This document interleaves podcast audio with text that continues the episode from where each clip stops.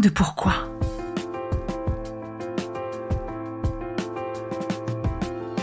Écoutez bien. Ici, les spécialistes de la résilience, les survivants du cancer, vous raconter leur traversée, leurs chocs, leurs peurs, leurs espoirs et leurs choix face à cette maladie qui les transformera à tout jamais.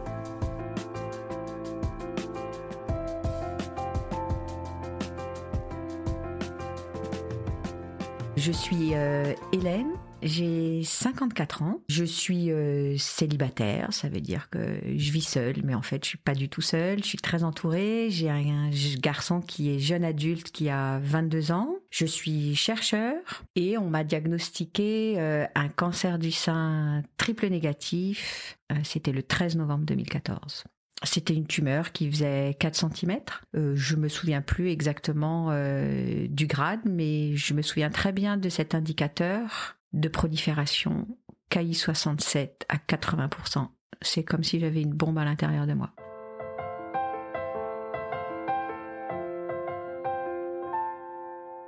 Bonjour Hélène. Bonjour. Comment vas-tu? Je vais bien. Je vais drôlement bien et je suis très heureuse d'être là euh, avec toi ce matin. Merci, moi aussi, merci d'avoir euh, dit oui à cette invitation. Je suis enchantée et honorée. Alors, je vais te demander de bien vouloir me raconter euh, comment cette annonce euh, est tombée dans ta vie. Quelle était ta vie à ce moment-là, ce 13 novembre 2014 alors le 13 novembre 2014, je crois même que c'était un jeudi, après une journée euh, de séminaire. Euh, je suis à Paris, dans un appartement euh, dans lequel j'ai emménagé un mois plus tôt. Et en fait, je viens d'arriver à Paris avec mon fils qui a 15 ans, qui rentre en seconde. Et je viens d'arriver après déjà deux tremblements de terre personnels. En juillet 2012, mon entreprise m'annonce la fermeture du site sur lequel je travaille depuis 18 ans.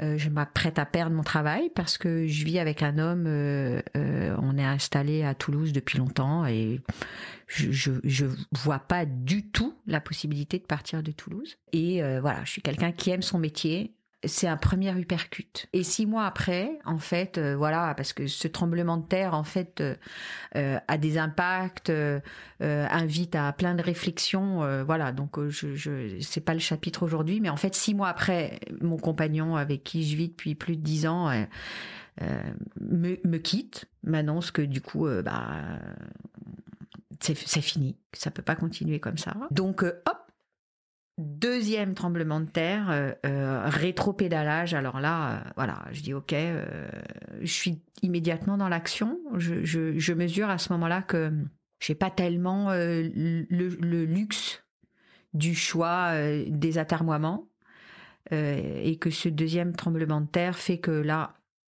je rentre dans l'action.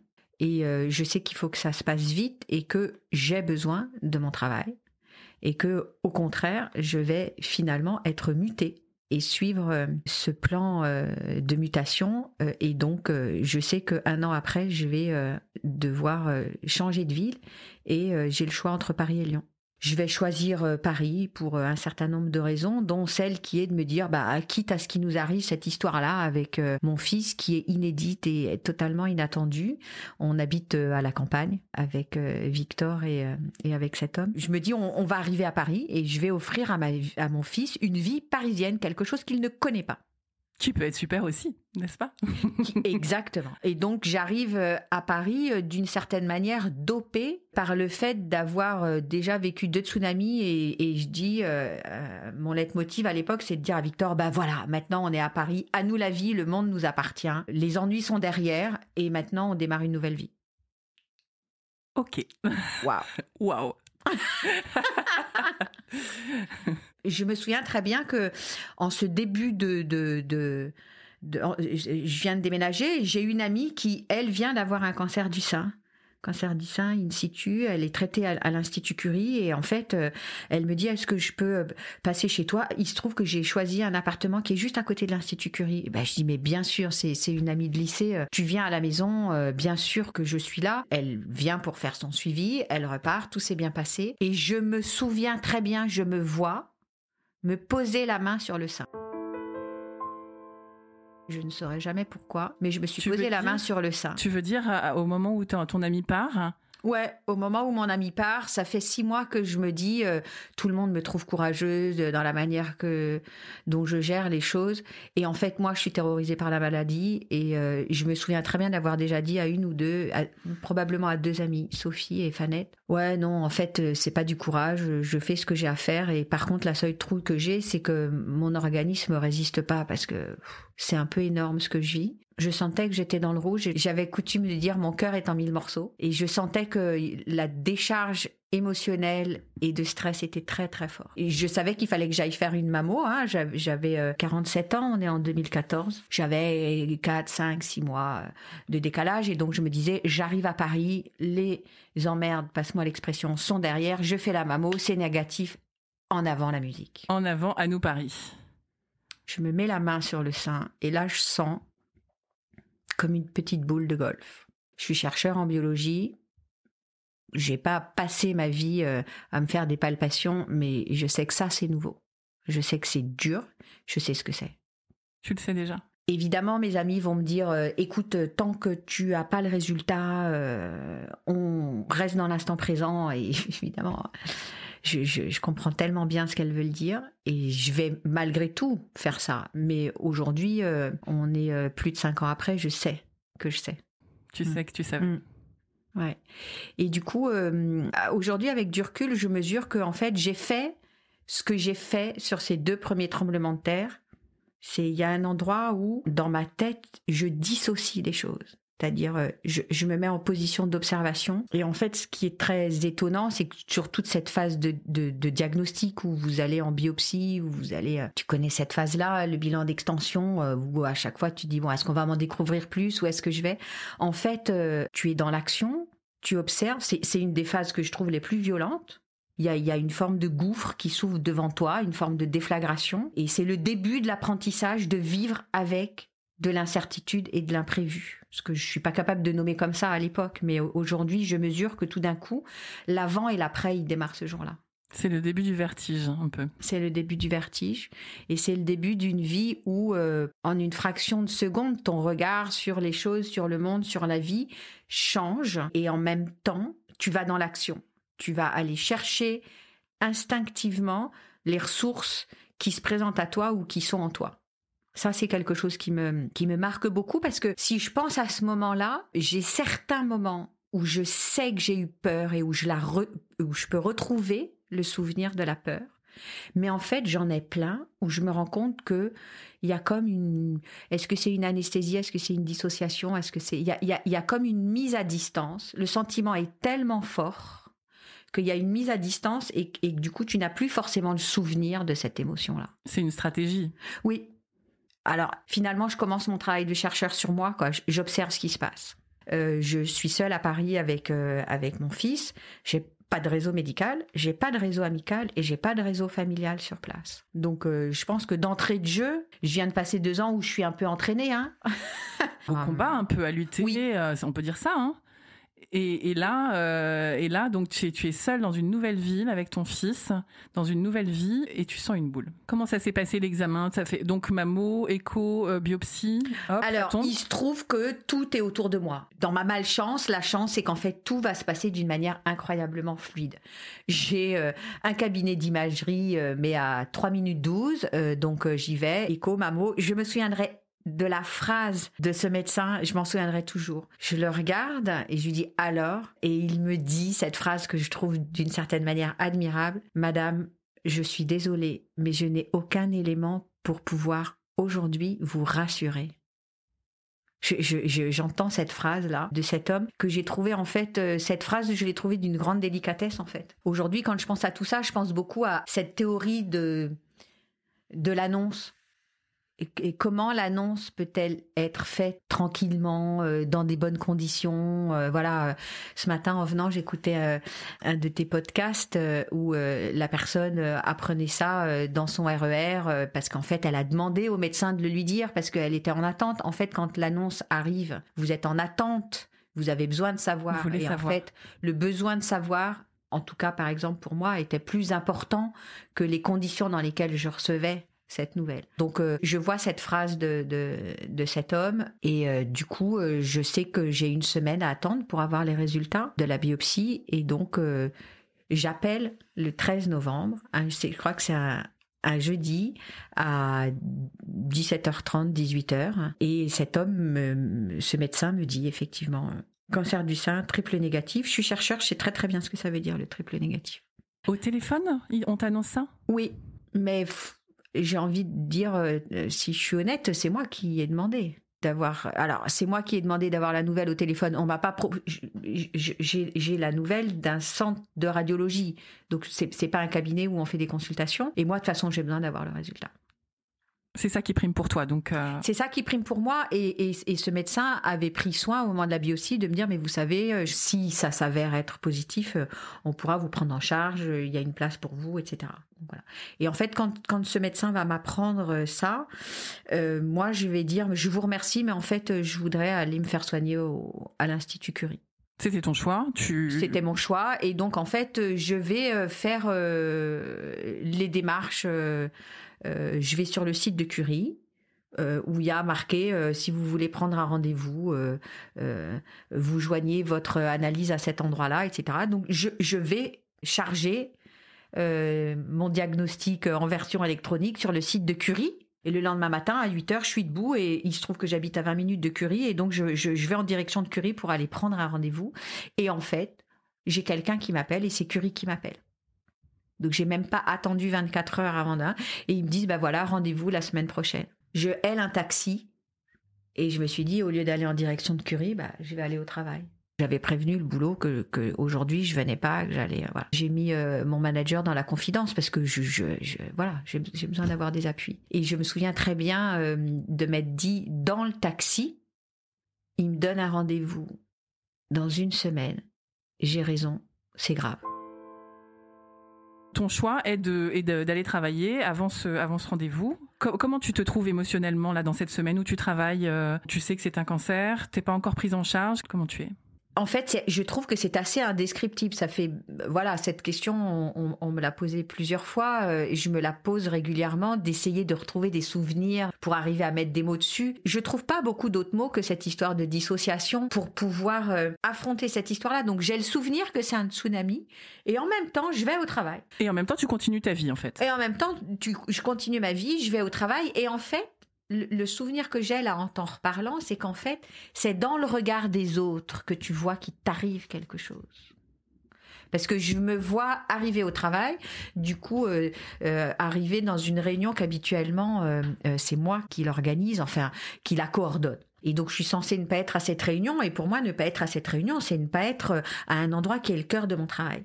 Donc, je suis très fière euh, d'y arriver. J'ouvre la porte, je rentre dans la salle de réunion et, je vois euh, au regard de, mon manager, je vois l'émotion, une émotion que je ne suis pas capable de décrire, mais en rentrant dans cette salle, il se passe quelque chose. C'est, c'est pas uniquement Hélène qui rentre dans la salle, c'est Hélène qui rentre dans la salle avec une aventure, avec quelque chose qui est en train de se passer. C'est à travers le regard des autres que tu comprends l'énormité qui est en train de t'arriver, en fait, l'énormité de l'aventure qui est en train de t'arriver. C'est en regardant les autres, en voyant leurs réactions, c'est finalement dans ces moments-là, de mon point, enfin, dans mon histoire à moi, je trouve qu'on mesure le plus que ce qui vous arrive là touche vraiment la vie et quelque chose d'essentiel voilà, il y a, y a, voilà, il y a, y a, quelque chose. Euh, ça, ça m'a marqué. Et ce qui va me marquer aussi, par exemple, c'est euh, quand je vais annoncer à mon fils euh, que, que j'ai un cancer, parce que bah, il faut que je sois au téléphone. J'ai des moments où je pleure, évidemment. J'ai des voilà. Euh, euh, comment, quand vous vivez dans 60 mètres carrés avec avec votre fils, on est au mois de novembre. Il y a des fois, je me surprends à aller sur le balcon pour parler. Je me dis, c'est pas ok. De toute façon, il faut que je lui en parle. Donc je lui en parle très vite. À, à cette époque? Victor, il doit avoir 15 ans. Il rentre en seconde. Et je vois mon garçon, mon garçon qui me regarde et qui me dit mais maman comment on va faire? On est tous les deux. Ça, je m'en souviendrai. Je le vois, je le vois euh, euh, dans sa chambre me regardant et me dire ça. Je dis bah Victor, on va faire comme on a fait jusqu'à aujourd'hui. On a tenu la distance. Ah bah donc on va tenir la distance. Et en plus, on est tous les deux là à Paris. Mais on a des tas de gens qui nous aiment et qui vont être là. Qu'est-ce que tu lui as dit? Tu lui as tout dit? Tu lui as dit la maladie? Je, ne sais plus, tu vois. Je, je saurais pas dire exactement, mais j'ai dû lui dire, euh, bah voilà, euh, je, je on m'a diagnostiqué. Je me rends compte que dans ces moments-là, on peut être d'une incroyable brutalité. En fait, euh, j'ai dû être très factuelle un peu chirurgical, euh, j'imagine, mais je, m'en souviens plus. Ce serait intéressant de lui redemander. Parce qu'en fait, euh, ça veut dire quoi, bien annoncer ce truc-là? Enfin, sans doute qu'aujourd'hui, je pourrais parler, conseiller les gens différemment, mais, mais enfin, moi, j'ai fait, voilà, j'ai fait.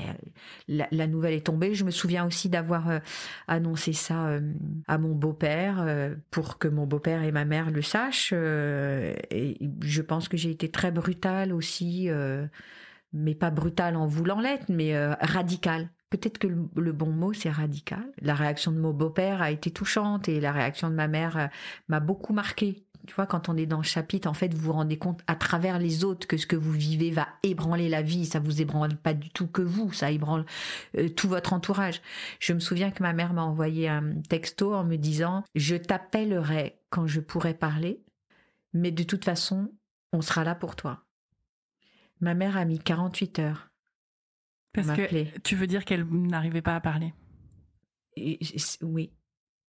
Voilà, j'avais 47, 48 ans, je connaissais ma mère, donc j'étais pas étonnée. Ces deux réactions, la réaction de mon fils et, et, par exemple la réaction de ma mère, fait que très tôt, j'ai eu la conscience que ça t'arrive à toi, cette histoire-là, mais ça arrive aux gens qui t'aiment. Et que et que les aidants, ce qu'on appelle aujourd'hui finalement les aidants, les, proches aidants, les proches aimants, euh, en fait, ils sont incroyablement impactés par cette histoire-là. Ça leur change la vie également. Oui, mm. et on n'en parle pas tant que ça en non. fait. Raconte-nous euh, ton arrivée à Curie, comment c'était? Alors mon arrivée à Curie, euh, je vois des salles d'attente avec des gens des salles d'attente avec des gens, euh, avec euh, des femmes, euh, avec des turbans. très peu sont seuls. Moi, j'y vais seule. Je suis assez mécanique dans ma manière de gérer les choses sur ce moment-là. Et je suis en fait juste contente d'être dans un endroit où je sais qu'on va me prendre en charge de manière experte. Voilà. C'est rassurant. Ça a beau être effrayant, cette sensation d'arriver dans un endroit où vous avez toutes ces femmes avec des turbans, euh, les cheveux, pas les cheveux, euh, où vous vous, dites, mais ah, toutes ces histoires humaines là qui sont en train de se passer. Et puis cet univers, tout d'un coup, je rentre dans l'univers de la maladie. Moi, j'ai jamais été malade. D'ailleurs, c'est Victor qui me dit, ah bah il me dit, t'es jamais malade et le jour où tu tombes malade, tu nous fais un cancer. Je toujours. et donc en fait, je rentre dans l'univers de la maladie et je rentre dans l'univers hospitalier et, et, en fait, je, je rentre dans un univers que je ne connais pas. Et je me dis, mais ouais, ok. Dans la vie, tout roule pas tout le temps. Et donc, ce côté qui peut paraître entre guillemets effrayant et un peu inhumain parce qu'il y a plein de gens qui attendent. Donc, d'entrée de jeu, vous comprenez qu'il va vous falloir être patient. Hein. Patient. Hein c'est ça. Là, si jamais on comprend pas bien la racine du mot, là, euh, voilà. Hein et, euh, et, et qu'il y a plein de gens, or vous pouvez avoir la sensation que vous avez envie d'être coucouné et tout. Euh, bon, bah là, il y a un endroit où c'est pas le sujet. Mais en fait, moi, ça me rassure parce que je, suis dans un endroit efficace, d'expertise, d'efficace. Et, et, là, dans ma manière de réagir à ce moment-là, c'est ça que je cherche. Et je tombe sur une infirmière qui est adorable et qui, ou sur le sur les premiers instants, on vient vous chercher, on vous amène à tel endroit parce que du coup, on, je repasse à la biopsie, le bilan d'extension, etc. Parce qu'il y a un doute sur le triple négatif en fait. Et là encore, je suis marquée par euh, les mots de l'infirmière et je me souviens la manière dont cet oncologue m'accueille avec une incroyable gentillesse et du coup, je me vois morte. Je me dis mais si on est tellement gentil avec moi et tellement précautionneux, c'est que c'est vraiment grave je me suis vue dans la boîte. Hmm. Et en fait, c'est ça. Tu vois, quand on parle de la déflagration, finalement, la déflagration, je la ressens tellement les gens en face de moi me donnent la sensation d'absorber quelque chose. En fait, tu l'as en miroir. Oui. Hmm il valide le triple négatif. Est-ce que tu as, on t'explique un petit peu, enfin, tu connais un petit peu le vocabulaire médical, évidemment, t'es chercheur. Il est particulier ce cancer triple négatif. Oui. On t'en parle, on te, Ah bah, c'est-à-dire que d'entrée de jeu, je sais que je suis dans les 15% des cancers qui ne sont pas hormonodépendants. Je sais que la révolution des traitements thérapeutiques dans le cancer, c'est l'hormonothérapie et que moi, j'y ai pas le droit. D'entrée de jeu, je sais tout ça. Et donc, je sais que j'ai 47 ans, que j'ai un cancer du sein triple négatif, que de mon point de vue, qui a changé depuis, mais c'est les cancers de plus mauvais pronostic. Euh, donc, je sais très bien quel est l'enjeu. Très, très bien. Par contre, je suis accrochée à une première bonne nouvelle. Et ça, c'est intéressant parce que je, je comprends que c'est, ça va être ce que je vais faire sur le chemin et que, en fait, c'est ce que nous sommes nombreux à faire. S'accrocher à la bonne nouvelle. La bonne nouvelle, c'est que les ganglions sont pas touchés. Sur les deux biopsies qu'on me fait, à chaque fois, on dit, bah non, les ganglions sont pas touchés. Et là, je me dis, ok, la tumeur, elle est grosse. C'est du triple négatif. C'est peut-être euh, euh, génétique. Mais en tout cas, peut-être que pour l'instant, ça n'a pas passé la barrière des ganglions. Donc je m'accroche à ça. Très rapidement, quand vous avez un triple négatif, vous allez voir le chirurgien. Euh, c'est une femme, je m'en souviendrai toujours parce que je me suis dit, waouh, c'est une femme, elle est jeune, elle est claire, précise, pas forcément hyper empathique, mais dans sa manière d'être claire, précise, du coup, il y a un grand respect et quelque chose qui pour moi a été très structurant. Et elle va m'expliquer, ben voilà, euh, vous avez un cancer comme ci, comme ça, euh, c'est dans le quart supérieur du sein. Donc euh, elle me fait un dessin pour m'expliquer la chirurgie qui va être faite. Et elle me dit, on va faire la chimiothérapie d'abord, parce qu'on va essayer de diminuer la tumeur. vous avez un cancer du sein triple négatif, certes, mais c'est la bonne nouvelle, c'est que ça répond très bien à la chimiothérapie. donc on vous fait 8 cures, 4 de fait, 4 de taxotère, après la chirurgie, après 33 séances de radiothérapie. Allez, hop, le protocole est tombé. Exactement. Et donc, euh, je dis d'accord, donc euh, on va, ça veut dire qu'on va garder le sein. Elle me dit oui, euh, a priori oui, parce que vraiment, c'est des cancers qui répondent très très bien à la chimiothérapie. Et c'est marrant parce que je sens à ce moment-là quelque chose qui est de l'ordre de, qui est très technique, qui est très médical, qui est un peu froid, et en même temps qui m'emmène dans l'action. Et moi, je regarde cette femme et je n'ai en tête qu'une seule chose. Waouh, elle est chirurgienne. Elle a quel âge? Elle a moins de 40 ans, elle a l'air vachement jeune. Et je m'observe à être à la fois à l'endroit de la patiente, qui est quand même en train de se cogner euh, un petit chapitre de vie sympathique, hein, et je suis Baba, je dis ouais c'est génial, euh, cette génération, on a des femmes chirurgiens, etc. Je me fais un petit coup de féminisme. je m'en souviens, mais comme si c'était hier. Ça c'est génial ça. Ah ouais.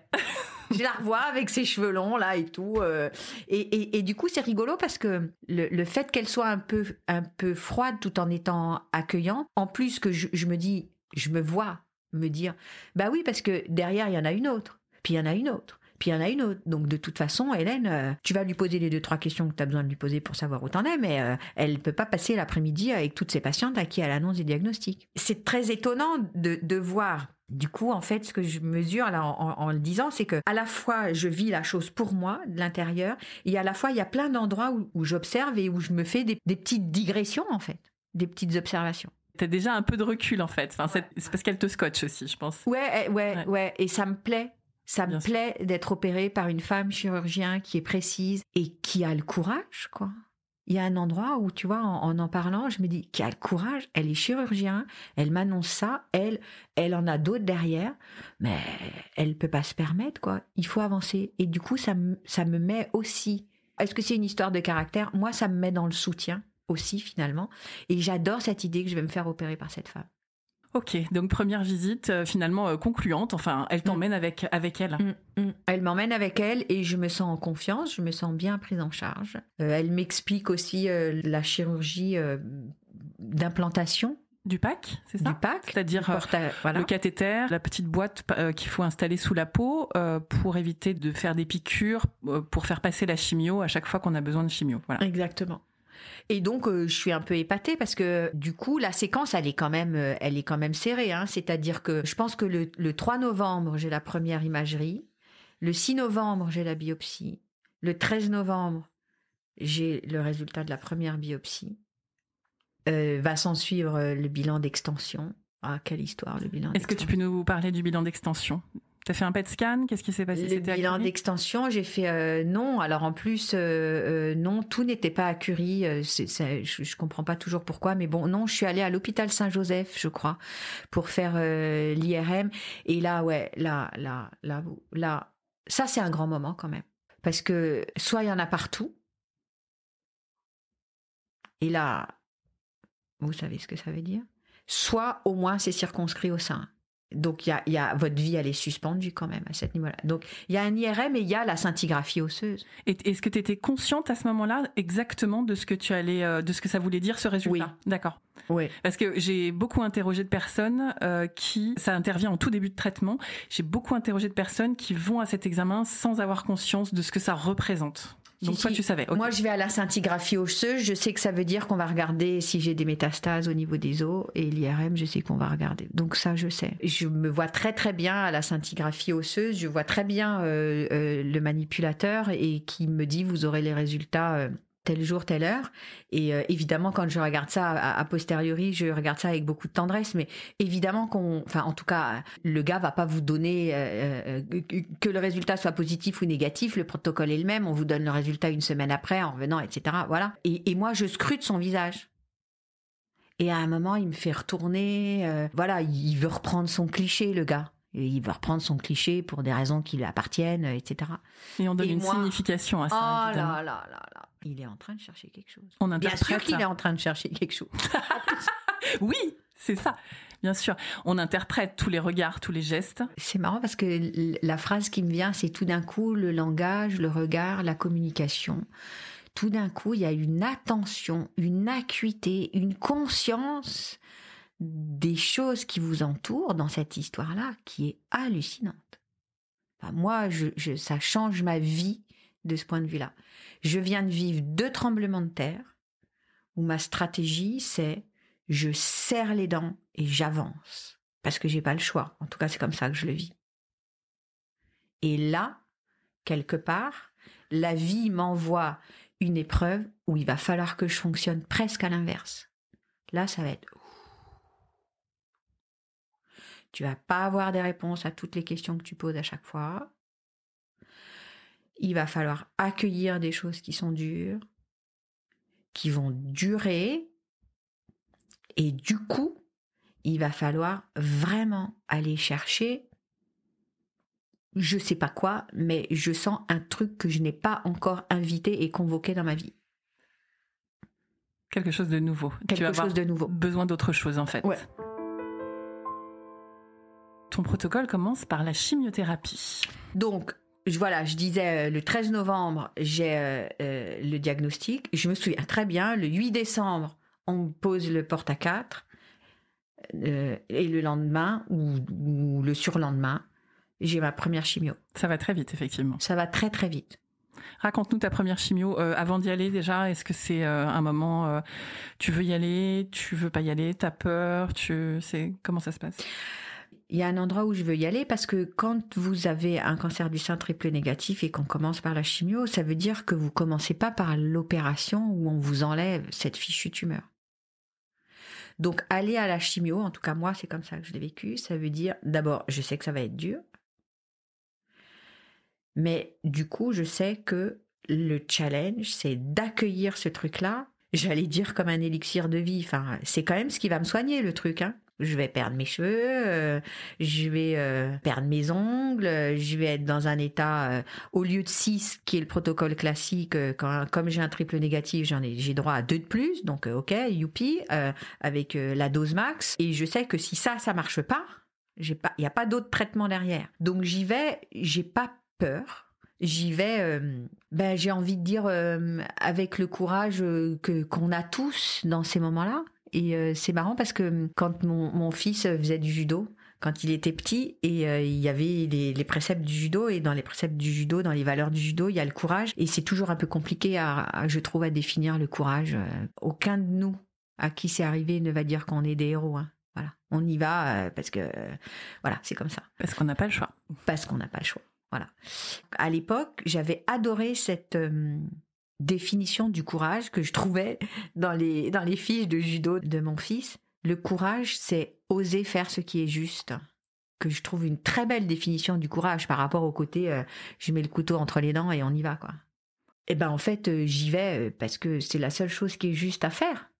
Donc du coup, tu as presque hâte de commencer à, te soigner quand même. Il y a, un endroit, c'est ce que tu dis aussi, quoi. Oui, oui. J'ai hâte de commencer à me soigner. J'ai une tignasse très épaisse avec des des cheveux épais. j'ai pris soin de me faire couper les cheveux c'était quelle couleur tes cheveux hein J'avais les cheveux poivre et sel et vraiment une tignasse très très très épaisse. J'ai beaucoup dit à l'époque, les... je suis pas quelqu'un qui était très euh, fan de son physique. Enfin voilà, on, a tous un rapport à l'image de soi qui peut être complexe. Hein. Moi, je me trouvais pas forcément extraordinaire. Je pouvais avoir des complexes dans tous les sens. Les deux choses que j'aimais chez moi, c'était mes cheveux et mes, et mes seins. Mmh. Ah oui, d'accord. Well, well, well. Voilà. Donc, voilà. Donc c'était c'était intéressant de de enfin c'était intéressant. Je dis intéressant maintenant, mais je me sentais touchée aux deux endroits euh, de mon corps, de moi, qui me portaient un peu. Donc euh, j'ai fait en sorte de me faire couper les cheveux en amont. Est-ce que j'ai eu peur de perdre les cheveux? Ça c'est pareil. Euh, on vous dit oh là là, ben on s'en fait une montagne évidemment et en même temps c'est toujours pareil. De toute façon, c'est c'est vraiment pour moi cette la maladie, cette expérience de l'endroit où vous n'avez pas le choix. Il y a des endroits où vous n'avez pas le choix. Donc du coup, vous faites l'apprentissage. Pour moi, en tout cas c'est comme ça que j'ai envie de le dire aujourd'hui, c'est où les endroits où j'ai le choix? Eh ben, on va se concentrer là-dessus. Hein. Une fois que les endroits où j'ai pas le choix, je m'en remets à des gens en qui j'ai confiance, puisque vous remettez votre vie entre les mains de médecins. Ça paraît bête à dire, j'enfonce une porte ouverte quand je dis ça, mais quand vous remettez votre vie dans les mains de quelqu'un, waouh C'est beaucoup. C'est, c'est, c'est... Du coup, vous avez besoin d'être en confiance pour que ça ne soit pas une préoccupation quotidienne.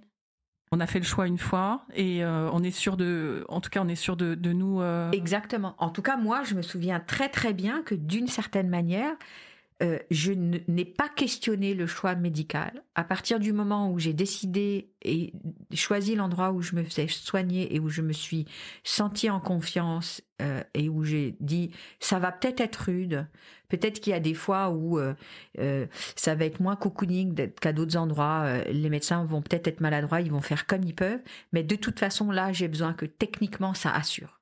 Et ça, j'en étais sûre. C'est la priorité. Donc, du coup, moi, je me concentrais sur les chapitres où j'avais encore du choix. Donc, euh, j'attends que mes cheveux tombent ou je me les fais couper avant? Bah, je me les fais couper avant. Et puis, euh, le jour où je les ai perdus, bah, je, je, je, le jour où je les ai perdus, bah, j'ai pris mon rasoir et je me les suis rasés devant la glace, ouais.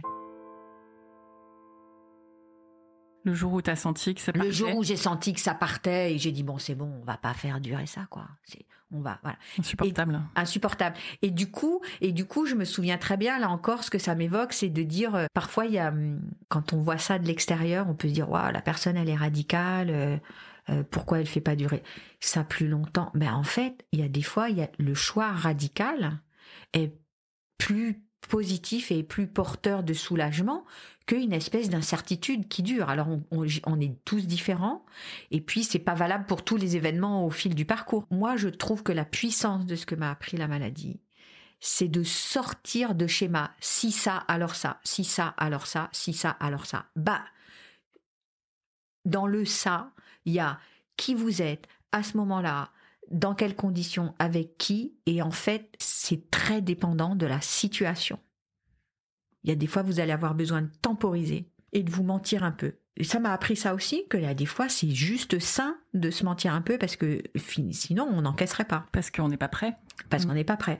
Et il y a des fois, vous avez besoin d'une forme de sincérité radicale parce que ça met un coup d'arrêt à une incertitude qui. il y a une image que je trouve euh, euh, que, j'emploie souvent et que m'évoque beaucoup la maladie, c'est la fissure dans le pare-brise. Pour moi, l'annonce d'un cancer, c'est un peu comme la fissure, une fissure dans votre psyché, dans votre vie. Vous savez pas trop comment l'arrêter. Elle peut, elle peut partir, elle peut s'arrêter, elle peut reprendre. Voilà. Et en fait, euh, il y a besoin de s'en occuper de cette fissure-là. C'est, oui, c'est très parlant, effectivement. Mm. Mm. C'est quelque chose qui est quand même dangereux devant vous, là, et il faut s'en occuper. Il faut s'en occuper. Et il y a différentes stratégies pour s'en occuper, mais il faut s'en occuper parce que de toute façon, il s'est passé quelque chose. Et raconte-nous tes chimios. Tu as commencé par les plus durs? Alors j'ai commencé par les quatre cocktails euh, FEC là, 5-fluorouracine, épirubicine, cyclophosphamine. Bravo. Donc ça c'est ceux où tu as la nausée, où tu as les cheveux qui tombent, où tu as éventuellement un petit goût dans la bouche. Euh. J'ai surtout souvenir de la première où euh, la première nuit euh, là, c'est je sais pas, c'est comme c'est comme si vous étiez sur un bateau par grand vent, il y a une telle nausée que vous pourriez avoir envie de vous jeter par la fenêtre pour que ça s'arrête. Et, et j'ai surtout souvenir de la première parce que du coup j'ai géré les trois autres différemment. Comment t'as fait? Je sais plus, mais j'ai dû euh, faire bien attention parce que alors moi, c'était un vrai poème pour prendre un médicament à heure fixe, machin et tout. Enfin, c'était vraiment pas mon fort. Donc j'ai dû euh, suivre la prescription du médicament antinauséeux que vous prenez, peut-être pas tout à fait tout de suite, peut-être. Ah bah alors là, la deuxième chimio, j'ai fait ça très très très réglo. j'ai pas déconné, j'ai pas fait la maline, hein. voilà. Donc carré quoi. Ouais, carré, carré. Donc ça, je me souviens de ça très très bien. Ce dont je me souviens, c'est que hum, je faisais venir quelqu'un, euh, évidemment des gens très très proches. Hein, C'était soit mon père, soit ma mère, soit une amie très proche. Euh, je faisais venir quelqu'un les deux trois premiers jours de la chimio. Voilà. Chez toi Chez moi, pour pas être seule avec Victor. Je voulais pas que Victor porte hum, le fait d'être responsable de sa maman dans un moment comme ça puisqu'on vous disait bon et puis si ça va pas vous appelez. Alors ça ça c'est une phrase médicale que j'adore. Et si ça va pas vous appelez. Alors ça veut dire quoi ça va pas en fait? À partir de quand j'appelle, j'appelle pas euh, voilà. Bon. Et du coup voilà, j'avais euh, j'avais fait ça, c'est-à-dire de ne pas rester seule avec Victor. Ton travail, t'étais quand même en arrêt de travail. Alors là, j'étais en arrêt de travail. C'est-à-dire que là, j'avais fait l'héroïne qui tire euh, la charrue avec beaucoup d'allant sur les deux premiers tremblements de terre, mais là j'avais non, là, ok, c'est bon, j'ai compris. J'arrête de travailler. J'étais déjà arrivée à Paris en étant un peu sur les rotules après tout ça. Là, j'arrête de travail. Et là, voilà, j'ai fait un virage euh, dans ma vie, mais que j'adore, que je célèbre. C'est-à-dire que j'ai dit, euh, il y a cette forme de sincérité radicale, cette forme d'action, ça c'est super, ok on, se refait pas complètement. Mais par contre, euh, j'ai dit, euh, j'ai besoin d'accueillir ça avec de la douceur, parce que là, quand même, je sais pas s'il y a quelqu'un quelque part qui nous envoie des messages dans la vie. Euh, je suis totalement athée, mais là, j'ai pas pu m'empêcher de me dire, il y a quelqu'un là-haut qui m'envoie un message. Et que là, il faut que j'écoute. Et qu'il faut que j'y aille avec un peu plus de douceur et que je me demande quand même euh, c'est quoi ce que j'ai à comprendre là dans cette espèce d'enchaînement de, de de, de trauma, de mini-trauma, je sais pas comment on peut appeler ça. Voilà. Ça, c'est quelque chose qui est très très fort. Euh, je suis seule avec Victor à Paris et j'ai besoin d'aller euh, au tout début en fait dans la séquence des annonces etc. J'ai besoin d'aller me faire mettre à 100%. Et donc j'ai besoin de retourner à Toulouse parce que mon généraliste est à Toulouse à ce moment-là pour me faire mettre à 100% et puis parce que je veux pas laisser euh, mes parents sur une annonce par téléphone et je veux pas laisser Victor seul donc je dis à Victor comment on fait? Il faut que j'aille à Toulouse, je veux pas te laisser tout seul. Et donc Victor euh, me dit mais je peux peut-être aller dormir euh, chez Manon chez Annick et, Jérôme. Et Annick et Jérôme, je les connais pas. J'ai juste eu Annick au téléphone parce que Victor a été invité pour l'anniversaire euh, de Manon et que j'ai appelé euh, pour remercier. Je trouvais que c'était super. On venait d'arriver à Paris, on connaissait personne. Et on s'est parlé euh, quelques minutes avec Annie, que évidemment je n'ai jamais vue de ma vie. Et donc Victor me dit ça, et donc je, je vais je vais rappeler Annick. Bonjour madame. Vous vous souvenez? Ah oui, oui, je me souviens très bien. Vous êtes la maman de Victor. Oui, oui, tout à fait. J'ai écouté, je je sais pas comment vous dire ça. Enfin, je suis, je suis vraiment désolée, mais voilà, on vient de me diagnostiquer un cancer. Il faut que j'aille à Toulouse pour euh, faire un certain nombre de démarches. Euh, je ne veux pas laisser Victor seul. Euh, je suis vraiment désolée de vous demander ça, mais est-ce que vous pourriez l'accueillir? Et évidemment, Annick va me dire. Mais oui, bien sûr, mais et c'est aujourd'hui une amitié absolument indéfectible. Et je ne sais pas ce que fait Annick mais je vais bientôt le découvrir parce que Annick, elle, de son côté, se dit mais qu'est-ce que cette femme vient faire dans ma vie?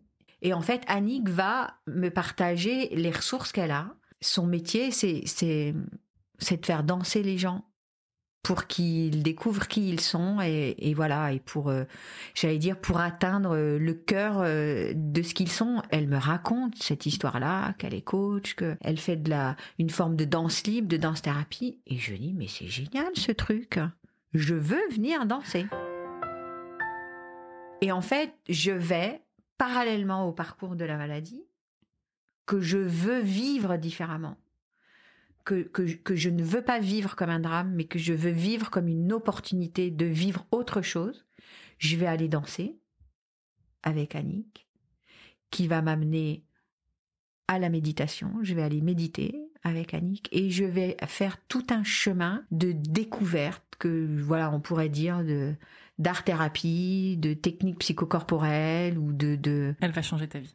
Ça va changer ma vie. Annick, euh, cette femme que tu rencontres euh, via ton fils, puisque c'est la mère de, la copine de ton fils, euh, que tu découvres en fait par hasard, elle va te fournir l'opportunité, j'allais dire les armes, mais c'est pas les armes, elle va te fournir une, une nouvelle façon de finalement de et de voir la vie et de te soigner et de et de voir ce qui t'arrive? Elle va m'ouvrir des voies elle va m'ouvrir des voies, elle va m'ouvrir des espaces. Et c'est vraiment ce qui me vient à l'esprit là euh, quand tu me poses la question. Et en fait, c'est très important pour la suite. Je suis quelqu'un qui est passionné par la psy depuis très longtemps et donc euh, j'ai traversé euh, la mutation, la séparation, les moments difficiles de ma vie, je les ai traversés en allant consulter et, et ça a toujours été formidable. Je célèbre ces moments-là. Mais là, ça va m'ouvrir d'autres voies, d'autres façons de s'interroger, et c'est même pas de s'interroger, c'est d'être en contact avec soi, des choses qui sont beaucoup plus cognitives, beaucoup plus corporelles. Je vais passer par d'autres voies et d'autres espaces pour appréhender c'est quoi être en vie. Voilà, c'est vraiment ça que j'ai envie de retenir. Et du coup, je vais aussi découvrir que probablement je suis pas connectée à mes émotions, que probablement alors au début je m'en veux, aujourd'hui je suis beaucoup plus mesurée avec ça, c'est-à-dire que il y a des fois on se déconnecte de ces émotions parce que sinon elles vous envahissent et elles vous empêchent d'agir. Voilà, et donc en fait c'est un jeu subtil entre je suis connectée, je me déconnecte parce que c'est trop violent et du coup euh, je temporise pour euh, voilà. Mais que de toute façon, euh, ce que je vais découvrir c'est que les émotions sont vraiment quelque chose de précieux, d'utile, qui sont pas juste, il n'y a pas que les émotions négatives et que l'autre chose que je vais découvrir avec ce que j'appelle les faits qui se sont penchés sur mon chemin, Hein, et qui m'ont appris à danser, à méditer, euh, à comprendre qu'est-ce que c'est que euh, une dynamique de système, elles vont me permettre de, de, de, de mesurer qu'il y a une manière d'écouter ces émotions pour pouvoir vivre avec ce qui vous arrive. Et que ce soit une ressource en fait et pas juste quelque chose qui vous déborde. Pour que ce soit un chemin un chemin de vie. Pour que ce soit un chemin entier, en fait. Je vais redevenir entière. On est aussi inscrit dans une génération, dans une société, et je vais me rendre compte que en fait, moi, je déborde d'émotions depuis longtemps et que euh, je les contiens comme je peux dans l'univers qui est le mien, mais qu'elles sont pas complètement autorisées. Que tu te les autorises pas complètement, enfin Et que du coup, moi, j'ai pris l'habitude de pas me les autoriser complètement. Et là, je vais découvrir que c'est juste un voyage extraordinairement émouvant de s'autoriser tout ça et que en fait il y a des gens qui vivent dans qu'en plus tout le monde n'est pas fichu comme moi. Ça c'est pareil c'est j'enfonce une porte ouverte mais quand vous touchez vraiment du doigt avec votre cœur avec vos yeux avec parce qu'en fait cette maladie m'a fait aussi énormément sortir de mon milieu social je trouve. M'a fait rencontrer des gens que je n'aurais jamais rencontrés autrement et ça j'ai adoré ça j'adore ça aujourd'hui encore du coup, ça t'a enrichi euh, énormément. Ah oui. Il y a une femme que j'aime beaucoup avec qui je travaille en ce moment qui, qui, qui emploierait l'expression c'est un moi augmenté.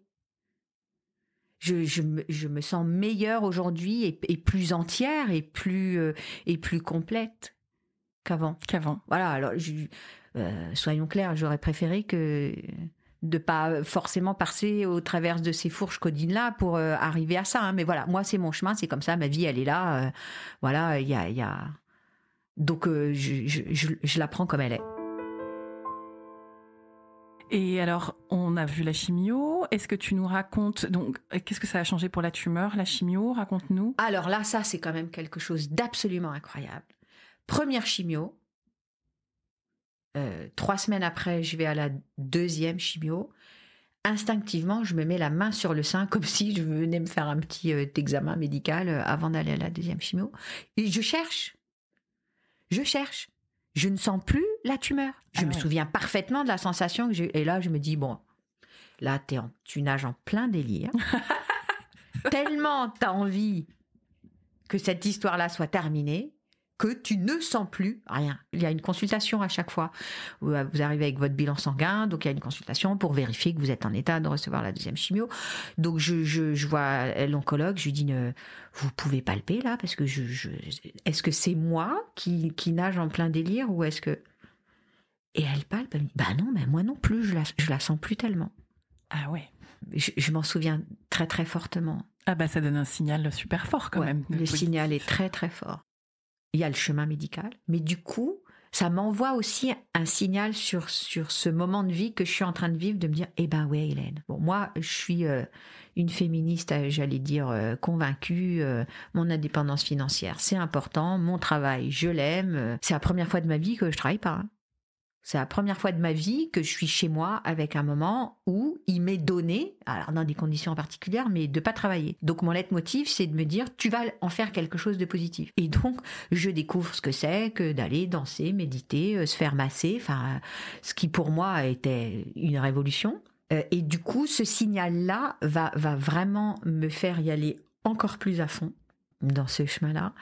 Dans ce euh, chemin parallèle justement proposé Ouais, dans par ce chemin de prendre soin de moi et d'aller découvrir des, des- des dimensions de vie que je n'ai jamais explorées, très clairement. Donc euh, ça, c'est une super nouvelle. C'est vrai que si du coup, si on fait en raccourci euh, l'imagerie euh, de mi-chemin avant de passer au taxotère, euh, la tumeur a déjà énormément diminué. Et donc, je me souviens très bien de cette phrase qui pouvait paraître un peu froide de cette fameuse chirurgienne. Euh, ouais, c'est un triple négatif, mais l'avantage du triple négatif, c'est que ça répond très bien à la chimio. Donc je sais que elle avait raison. Voilà, ça c'est validé. Deuxième partie taxotère. Deuxième partie taxotère, alors là, euh, effet très différent. Pas du tout les nausées. Euh, Je ressors de la première chimio comme vous prenez un peu de cortisone. tibili. Moi, je suis même à fond les ballons. Et alors là, par contre, des douleurs aux articulations. Ah là, j'ai souvenir de très très grandes douleurs. Les ongles qui tombent, les aftes.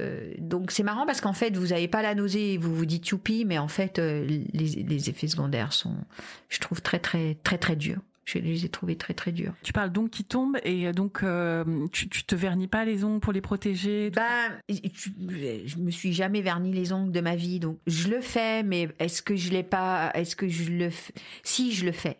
Je le fais, mais euh, en tout cas moi, ça suffit pas. J'ai les ongles des mains, les ongles des pieds qui tombent. J'ai alors de toute façon la suite de l'histoire va être parlante, hein, euh, puisque euh, on, le verra sans doute tout à l'heure. de toute façon, mes cheveux repousseront jamais. Donc je fais partie des des quelques cas pour qui l'effet collatéral de perdre ses cheveux, ses sourcils, ses cils va être définitif. Donc maintenant, a posteriori, je vois bien que l'effet sur mes ongles était fort de toute façon. Je ne crois pas que le vernis. Aurait changé grand chose. Voilà, il- voilà. Ok. Mais alors là, ce qui est intéressant, c'est que hum, l'idée, c'est d'être fort. Malgré tout, j'ai envie de dire belle injonction, pas toujours belle, mais d'être courageux. Moi, il s'agissait de sauver ma vie, puisque je savais que j'étais dans les 15% de cancer du sein, qui que quoi. Évidemment, je, le, vois avec subtilité aujourd'hui, mais il s'agissait de sauver ma vie, donc je voulais être forte. Il s'agissait d'arriver à enquiller les quatre séances. qu'on m'avait dit, on verra euh, la dose, et à la dose max. Donc j'ai enquillé les quatre séances et à la dose max. Et quand j'ai terminé, du coup c'est huit séances de chimiothérapie, je me trouvais pas si mal. Mais waouh, ton corps il a résisté. Une semaine après, j'ai déclaré un zona.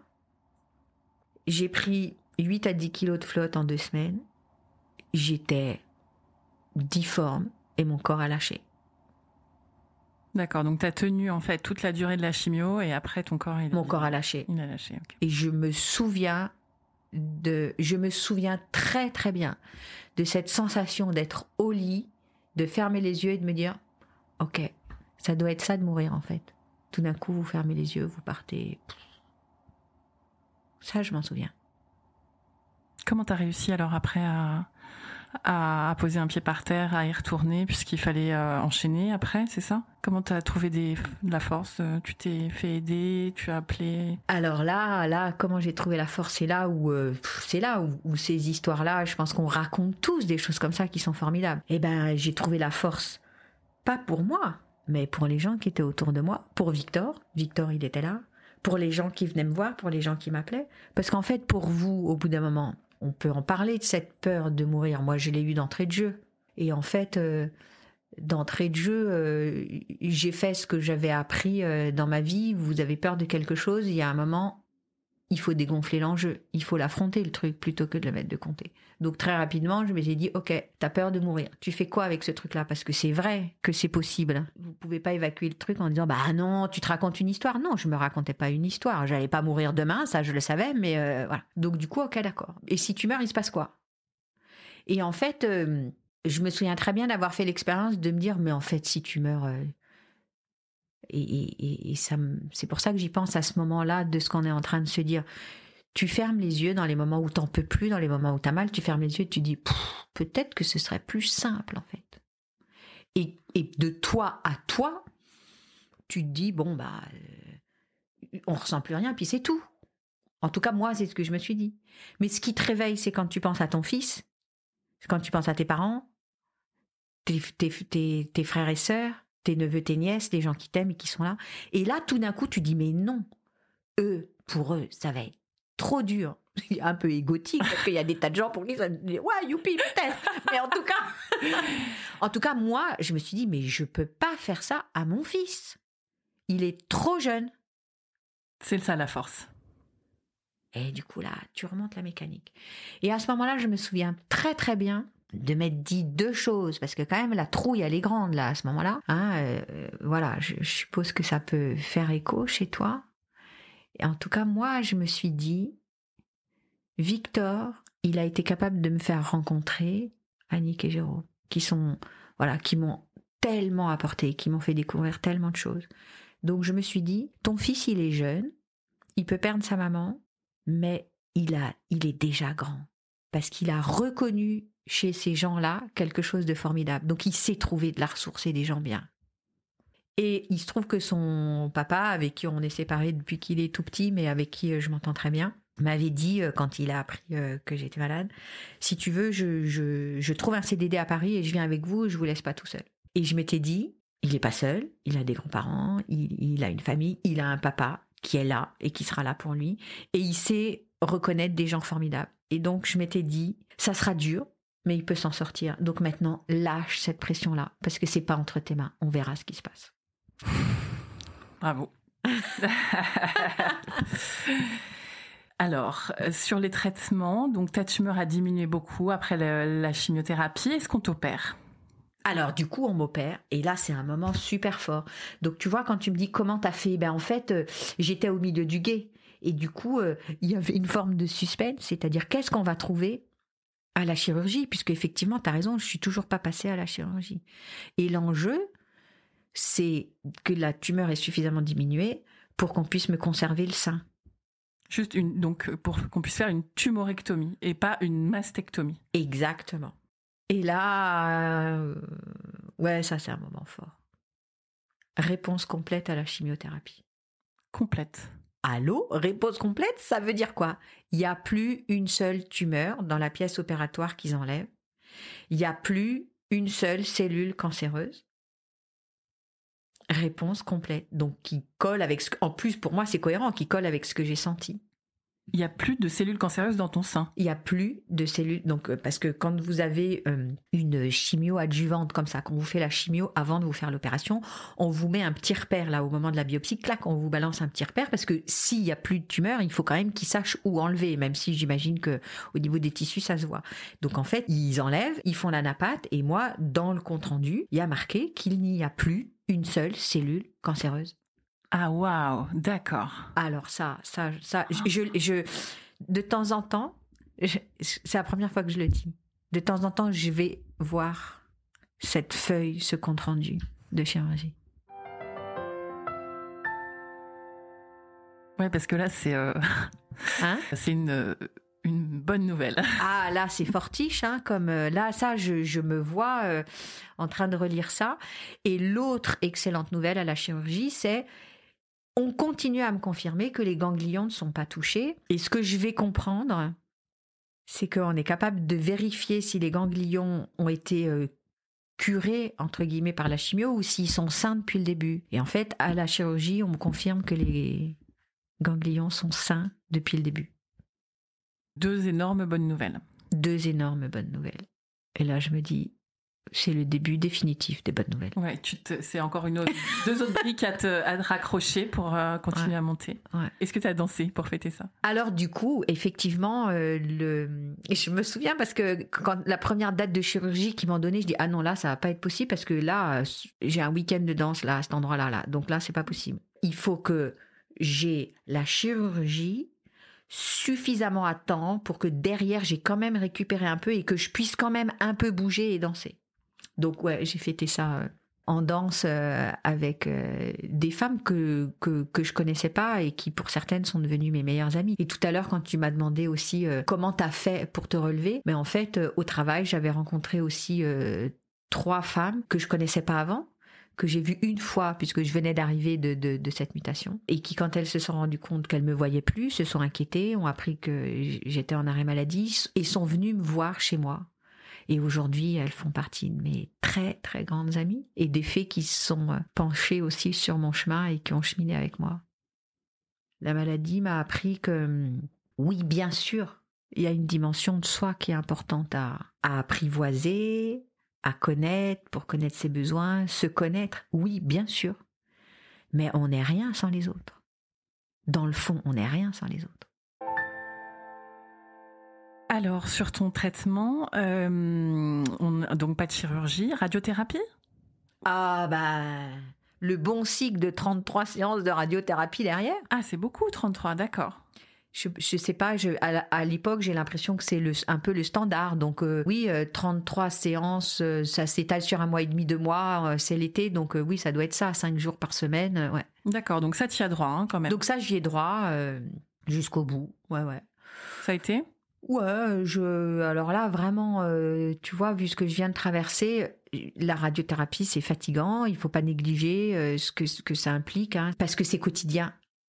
Parce que c'est quotidien, quotidien parce que vous pouvez attendre pour cinq minutes sur voilà. À ce moment-là, mon souci c'est pas la radiothérapie. Mon souci, il est de deux ordres. Annick elle on vient de lui diagnostiquer un cancer du sein. Tu veux dire la personne qui t'a aidé donc là, moi, euh, c'est moi qui vais, euh, je sais même pas comment le dire, c'est-à-dire tout d'un coup, la vie nous met dans une situation où je, vais pouvoir l'accompagner avec ce que je suis, ce que je sais et, ce que j'ai traversé, là où elle, elle m'a accompagné euh, dans les six mois qui viennent de se passer. Donc ça, c'est voilà, c'est un, lien indéfectible et une aventure incroyable qu'on a vécue ensemble. Et mes cheveux ne repoussent pas je le vois bien que mes cheveux ne repoussent pas. Ouais, comment tu t'en aperçois? Parce que après la chimio, normalement, c'est ça, ça aurait dû commencer. Qu'est-ce qui se passe alors? Explique-nous. Ben, mes cheveux repoussent pas. Ils, sont clairsemés, ils sont, euh, ils sont filasses. Alors tout le monde me dit mais t'es pas patiente, mais oui, mais je vois bien que je, je vois bien chez les femmes chez qui ça repousse. Ça repousse au début pas comme les cheveux que t'avais avant, mais ça repousse uniforme. Euh, t'as une forme de duvet, etc. Moi, ça repousse pas. Je le sais, je le vois que c'est pas normal. Mais tout le monde me dit, mais non, mais ça n'arrive pas, ça. T'inquiète pas, les cheveux, ça repousse, c'est pas grave. En plus, tu vis pendant tout le moment de la chimio et le moment de la perte des cheveux avec l'idée, bon, c'est pas grave, ça, ça repousse, c'est réversible. Donc la vie vient me chercher à une, à une forme d'endroit de rationaliser, de relativiser. Euh, la vie vient me chercher à un endroit euh, de pas sombrer, euh, à la fois d'être en colère pour moi, parce que d'être en colère que ça m'arrive à moi, et en même temps de pas aller chercher des boucs émissaires et des. Je fais quoi avec ça? Qu'est-ce que tu fais avec ça? Cet épisode est crucial dans ma vie parce qu'il va me faire aller un cran plus loin sur ce que j'ai envie d'appeler un chemin de sagesse. Euh, ça peut paraître très prétentieux dit comme ça, je sais pas comment dire. Sur ce chemin que dans ta vie, il t'arrive des trucs à toi, mais c'est pas à toi que ça arrive, ça arrive. La vie est une forme d'expérience géante, de multitude de choses. Euh, il y a une multitude de choses qui peuvent arriver dans la vie aux gens. Et puis, euh, à toi, il va t'arriver ce truc-là, ce truc-là, ce truc-là, ce truc-là, ce truc-là, voilà. Et t'en fais quoi dans ta vie? Tu traverses tout ça comment? Quand est-ce que tu décides que quelqu'un est responsable de ce truc-là et que ça vaut le coup d'eux? La maladie me, confronte à cette expérience existentielle. Tu décides quand même de ne pas avoir de, ressentiment, de pas rentrer dans ce, chemin-là de, euh, de colère, c'est Non, parce que je trouve que j'ai pas de temps à perdre. Je trouve que la vie m'a envoyé des signaux comme quoi euh, c'est pas moi qui décide en fait.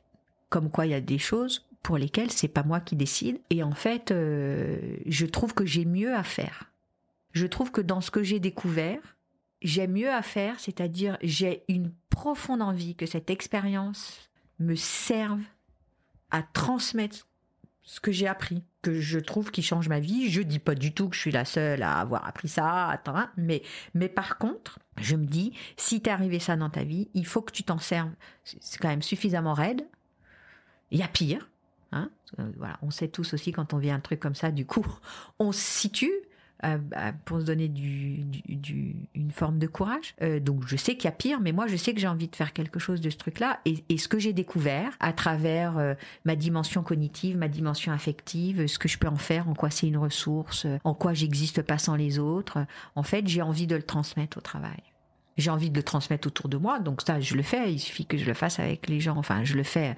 J'ai envie, j'ai envie d'être au monde d'une certaine manière. J'ai appris une façon d'être au monde que je trouve formidable et très très belle. Et ça, j'ai envie de le transmettre et j'ai envie de le transmettre dans ma vie. je me retiens parce que j'ai le dire dans ma vie privée et j'ai envie de le transmettre dans ma vie professionnelle. Et aujourd'hui, je suis même à un endroit où je me dis, mais en fait, vie privée, vie professionnelle, je sais pas toi, mais en fait, on n'a qu'une vie.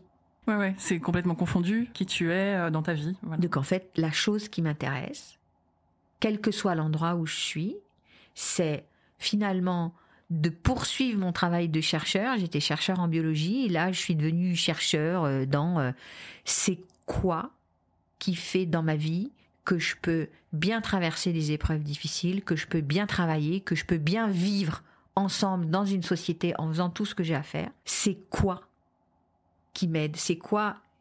Qu'est-ce que je dois faire de moi à moi, qu'est-ce que je dois faire avec les autres? Et c'est ça que j'ai envie de transmettre. J'ai envie de transmettre une forme de manière d'être au monde, une forme de manière de vivre ensemble, une forme de manière d'être solidaire, une forme de manière de, de convoquer une dimension euh, existentielle, la joie, euh, l'être ensemble. Et j'ai envie de transmettre ça aussi au travail. C'est ça. Après ton expérience de traitement de maladie, tu es revenu au travail avec cette idée de changer euh, l'appréhension euh, de la maladie à l'intérieur de l'entreprise, de ton entreprise. Oui. Voilà. Et on t'a accueilli et on t'a dit oui.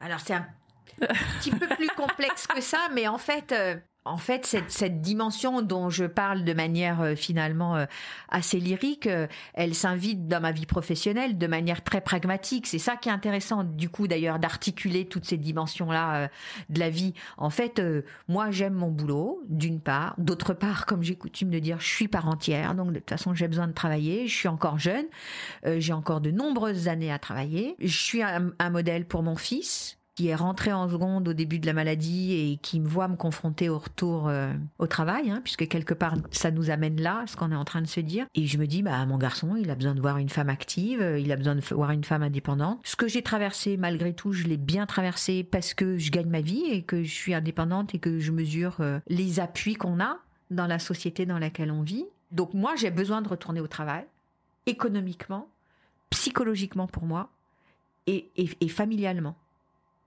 et j'aime mon job. Donc j'y reviens, mais je suis dopée. J'ai pas du tout la sensation que ça va être difficile. T'as envie même d'y aller? Oh bah oui. D'accord. J'ai envie d'y aller. Je, sens que j'y vais un peu tôt, dopée par euh, la fin des traitements, cette histoire que la réponse a été totale. Euh, et puis je vois que c'est compliqué pour mon fils un, soir, il rentre à la maison. Je suis au même endroit du canapé que l'endroit du matin. Il se trouve que c'est une coïncidence parce que j'ai quand même bougé dans la journée. Et je vois son regard. Il me dit, mais maman, mais t'as pas bougé depuis ce matin. Ah ouais. Et là, je comprends qu'il faut que mon fils me voie retourner à une vie normale. Je sais pas ce que ça veut dire. Active. Active. Il a besoin de ça. Oui. C'est la première fois que je vais mesurer que le travail est un indicateur que la maladie est derrière, qu'elle est domptée, qu'elle est incluse dans ta vie, qu'en tout cas tu reviens à une vie avec les autres. Et par contre, je vais vivre là ce que j'appelle la deuxième épreuve dont je m'attendais pas du tout. La première, c'est le cancer. On sait que c'est dur, c'est dur. Comme je dis, on sait que c'est dur, c'est dur. Bon, ok, d'accord. La deuxième, je m'y attends pas le retour au travail, là, je vais en baver. Oui, en fait, là, parce que je comprenais pas exactement ce que tu disais, mais tu es en train de mettre sur le même plan le cancer et l'épreuve du retour au travail quand même. Oui. À tel point, c'est fort. Je me vois au travail, fondre en larmes dans des réunions, ne pas comprendre ce qui m'arrive, voir dans le regard des gens cette incroyable joie de me voir en vie. Donc je, vois ça dans les yeux des gens. Je, vois certaines personnes qui m'accueillent avec les larmes au bord des yeux. Donc euh, c'est fort on est au travail, c'est pas des gens que je côtoie depuis dix ans en plus. Hein, Il n'y a pas vraiment d'affectif au départ. Voilà. Euh, donc donc euh, donc je, suis bien accueillie, mais en même temps il y, a comme une paroi de verre entre eux et moi. Il y a quelque chose que j'arrive, il y a quelque chose qui a changé chez moi. Il y a quelque chose qui a changé dans leur regard sur moi. Il y a quelque chose qui qui qui est différent. Ça je m'y attendais pas. Et l'image que j'emploie qui va sortir de moi spontanément, c'est quand euh, ma partenaire RH de, cette époque-là, Nadia, me dit comment tu vas? Je vais fondre en larmes, trois, quatre semaines après mon jour effectif de reprise. Et je vais dire, bah, tu vois, Nadia, là, c'est comme si j'étais avec des béquilles sur le quai de la gare et que je devais monter dans un TGV lancé à grande vitesse. J'ai la sensation, hein, même quand j'en reparle aujourd'hui, que le retour au travail a été plus difficile parce que je ne m'y attendais pas et parce que je n'y étais pas préparée. Et pourtant, j'ai été très très bien accompagnée par un médecin du travail. J'ai été très très bien accompagnée par l'assistante sociale. Cette partenaire RH va me faire euh, faire un bilan de compétences. Enfin, je ne peux pas dire que j'ai pas été bien accompagnée, mais ça a été un choc. L'après est, un choc, l'après est difficile, l'après est une épreuve. Et alors, est-ce que tu as réussi ce que tu ce que tu t'es promis d'entreprendre justement, qui est complètement raccord avec l'épreuve que tu viens de subir? Oui, parce qu'en fait, au début, c'est difficile, mais je suis déjà avec mon idée c'est tellement naïf, un peu lyrique, mais poétique en même temps que je peux le dire aujourd'hui. J'arrête pas de dire à mes sœurs de danse, comme je les appelle, je veux transmettre en entreprise le management par la joie. Je vis ce retour au travail euh, difficile et en fait, au bout d'un moment, voilà, ça va faire tilt. Hein. Je vais dire, ok, Hélène, d'abord, tu es obligée de continuer ce chemin de découverte, de développement personnel. Je sais pas si c'est tellement adapté de dire ça, mais je vais continuer à faire ce job de chercheur sur moi. Qu'est-ce qui va m'aider à revenir? Qu'est-ce qui est un frein? Qu'est-ce qui se passe? Qu'est-ce qui se passe pour moi? C'est quoi ce décalage-là? Donc là, je vais par contre revenir, j'ai envie de dire, à ma culture de sciences plus académiques et je vais aller regarder dans les sciences humaines et sociales. Qu'est-ce qu'on sait de cette histoire-là? En fait, on sait plein de choses sur la santé, on sait plein de choses sur euh, le travail, on sait plein de choses que je vais découvrir. Et en fait, je suis pas du tout la seule à qui il arrive ça. Donc là, je vais partager tout plein de choses que du coup, euh, je suis allée apprendre euh, dans des champs philosophiques, psychologiques, sciences de gestion, voilà. En fait, la maladie vous désynchronise des autres. La maladie, en vous confrontant à la mort, en tout cas le cancer, en vous confrontant à la mort, vous fait rentrer dans des zones d'incertitude et d'imprévu qui vous font euh, quelque part euh, toucher une, autre conscience de la vie, des autres, du temps. Et donc, euh, vous vivez avec quelque chose qui a changé dans un temps assez record, en fait. Ça vous paraît long, les traitements. Mais en fait, votre vie sur 8 à 9 mois de traitement, en tout cas, c'est mon cas, bascule. Et en fait, vous vous rendez compte de ces changements une fois que vous revenez j'allais dire dans la vraie vie. Parce que pendant neuf mois, vous avez un agenda un peu à temps plein quand même. Et donc en fait, c'est en vous confrontant à nouveau aux autres que vous mesurez la bascule. La bascule. Mais puis vous le mesurez pas en fait au début. Et en fait, il y a un disconnect. C'est juste que ça marche pas quoi. Il y a des trucs du non mais là. Euh, alors, par exemple, tout bêtement, moi, dans mon travail, qui coordonnait euh, des activités, un de mes outils, c'est un, fichier Excel, euh, tant de lignes, euh, les colonnes, les projets, euh, pour pouvoir s'y retrouver. Mais j'étais incapable de remplir un fichier Excel. D'abord, j'ai appris après les séquelles qu'on peut avoir suite à la chimio. Donc j'avais un cerveau qui se prenait les pieds dans le tapis, entre guillemets. J'avais l'impression d'avoir les fils qui touchaient à l'intérieur entre les colonnes, les lignes et tout. Enfin, ça me demandait beaucoup d'efforts d'un point de vue cognitif. Et puis ça me faisait suer de remplir un tableau Excel. J'ai pas traversé tout ça pour remplir un tableau Excel. Et donc j'ai compris que euh, moi j'avais changé, que moi j'avais une forte responsabilité dans cette histoire-là, que pour aller chercher les ressources qui me permettaient de traverser la difficulté de ce que sont les traitements et cet impact euh, de la maladie, ben en fait j'avais changé. Mais je n'avais pas eu d'endroit finalement pour le verbaliser et pour le voir aussi bien qu'à un endroit où vous revenez après un arrêt longue maladie. Avec les mêmes références, qu'on revient dans le même référentiel. Ah. Et là, on voit qu'on a bouclé ces bah, mathématiques. exactement, c'est mathématiques, c'est exactement ça. Vous revenez, vous avez l'impression que les gens n'ont pas bougé, ce qui n'est pas vrai en plus, mais en tout cas par rapport à, vous, ce que vous, venez de traverser, il y a un gap là, il y a il y a un trou là. Je fais comment là? Donc du coup, j'ai énormément continué à travailler sur moi, mais là comme modèle de qu'est-ce que ça peut vouloir dire et, qu'est-ce qui se passe dans le monde de l'entreprise et, de quoi j'ai besoin. Parce que j'ai vite compris aussi que j'avais des gens qui m'aidaient et que c'était formidable et qu'il y a des experts, des professionnels qui m'aidaient, mais qu'il y avait une dimension qui m'appartenait à moi, qu'il fallait que j'aille comprendre ce qui se passait et que du coup, c'est ça que j'allais transmettre. Et en fait, ça rejoint le management par la joie. Merci Hélène pour ton témoignage. Merci d'avoir changé euh, la vie au sein de ton entreprise, la vie de, de beaucoup beaucoup beaucoup de gens et c'est c'est un exemple extraordinaire qui va être suivi euh, évidemment dans d'autres entreprises. C'est en fait l'inclusion, euh, l'inclusion et comment travailler ensemble, euh, que ce soit bénéfique et pour la personne qui revient et pour l'entreprise également et que tout le monde s'en sorte grandi et heureux et dans la joie. Travaillons dans la joie travaillons dans la joie, parce que c'est ça qui fait qu'on va être euh, heureux, efficace et inventer le monde, on dit de demain, mais en fait, le monde, le monde du présent. Merci beaucoup, Hélène. Merci, Magali. Si cet épisode vous a plu, vous pouvez vraiment nous aider à le rendre plus visible en lui donnant 5 étoiles sur Apple Podcast et en rédigeant votre commentaire. Merci.